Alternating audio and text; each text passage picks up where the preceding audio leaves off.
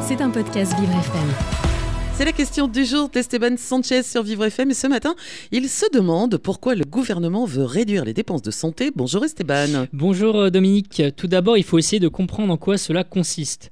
Le gouvernement, avec cette mesure, cherche à trouver au moins 10 milliards d'euros d'économies d'ici à 2027 afin de respecter ses objectifs de réduction du déficit et de la dette inscrits dans le pacte de stabilité. Pour cela, le gouvernement s'attaque à la santé et plus particulièrement aux arrêts maladie en hausse de 8% en un an et représentant au total 16 milliards d'euros par an.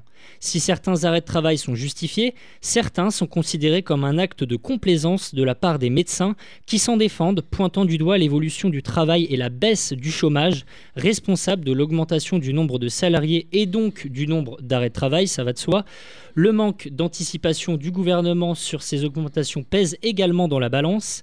Autre point soulevé par les médecins, les plateformes de téléconsultation avec une, méconnaissance pardon, sur le profil des patients et un système non organisée de consommation de soins.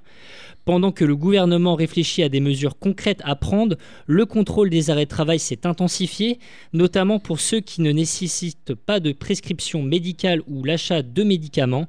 La CNAM a d'ailleurs contacté 6000 médecins identifiés comme de gros prescripteurs d'arrêt maladie. Parmi eux, un millier sont particulièrement visés. Ils doivent s'engager à limiter les arrêts maladie s'ils ne veulent pas risquer de pénalités financières. Avec tout cela, le temps de l'apaisement entre les médecins et le gouvernement n'est pas encore venu eux qui étaient déjà en colère suite à la non-revalorisation des tarifs des consultations conventionnées qu'ils réclamaient alors. Eh ben, on va avoir une jolie petite guéguerre entre le gouvernement et les médecins, comme si on avait besoin de ça, et comme si le système de santé n'était pas déjà assez malade. C'était un podcast Vivre FM. Si vous avez apprécié ce programme, n'hésitez pas à vous abonner.